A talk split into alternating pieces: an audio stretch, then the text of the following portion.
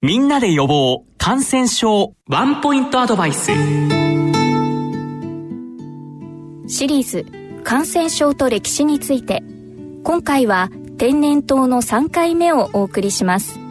お話は元国立感染症研究所室長で保健科学研究所学術顧問の加藤重隆先生です。さて加藤先生平安時代映画を誇った藤原道長。の時代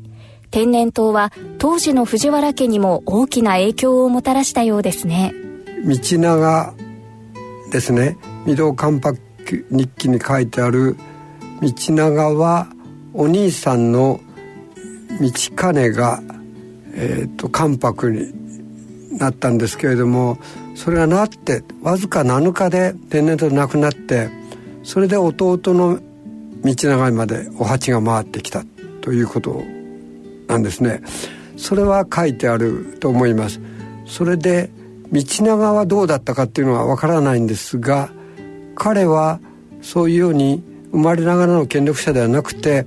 えー、3番目以下の兄弟だったので政権を取る可能性はなかったんですが、えー、最初の道隆が糖尿病で死にその次の関白になった道兼が天然痘で死んでお鉢が回ってきたんですが彼は当時から引きこもりというふうに言われていて割合その地味な性格だったんだと思うんです。そのせいかどうかは分かりませんが天然痘にもかからなかった。関白になれた。本当に不思議な幸運な人です。だから当時から彼は幸い人というふうにラッキーな人っていうふうに言われていました百人一首にも天然痘のことが書かれているようですねあのこれは藤原義高阿尊という百人一首に出てくる人ですけど「君がためおしからざりし命さえ長くもがなと思いけるかな」という和歌を読んでる方なんですが彼は万でいうと二十歳で亡くなってるんですね。そして双子の兄弟であったお兄さんも同じ日に亡くなってます。兄弟は同じ日に生まれて同じ日に亡くなっています。で二十歳で亡くなったら子孫がいないかと思うと当時は10代の後半で結婚してますので子供が2人いるんですね。男の子1人と女の子が1人で。で男の子は有名な雪成あるいは光泥と呼びますが日本三筆の一人書の名士だった人ですね。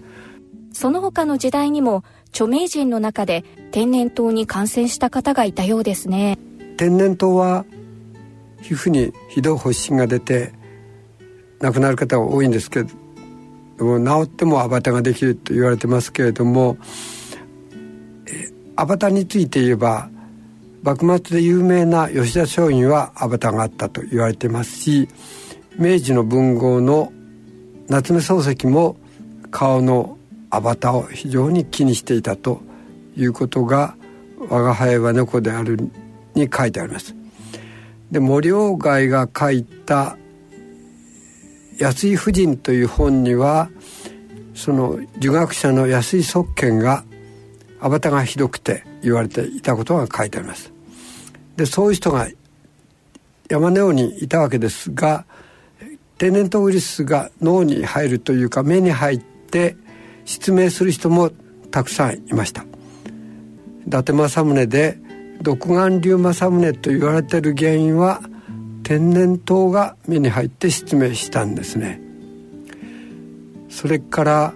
えー、米百俵で知られる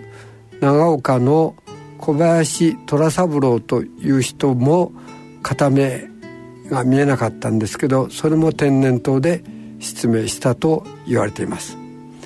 両目が失明するってことが非常に多くて、えー、例えば、えー、安土桃山時代に来た外国人が記録してるんですけれども日本には生まれながらの失明ではなくて、えー、途中で、えー、子供の頃とか成人してから失明してる人がいてあんまが多いっていうのに驚いています。したがってあの当時は本当に天然痘の後遺症の人がその辺にいたんだということで知ってみると驚くことが多いです。シリーズ感染症と歴史について。今回は天然痘の3回目をお送りしました。お話は元国立感染症研究所室長で保健科学研究所学術顧問の加藤重隆先生でした。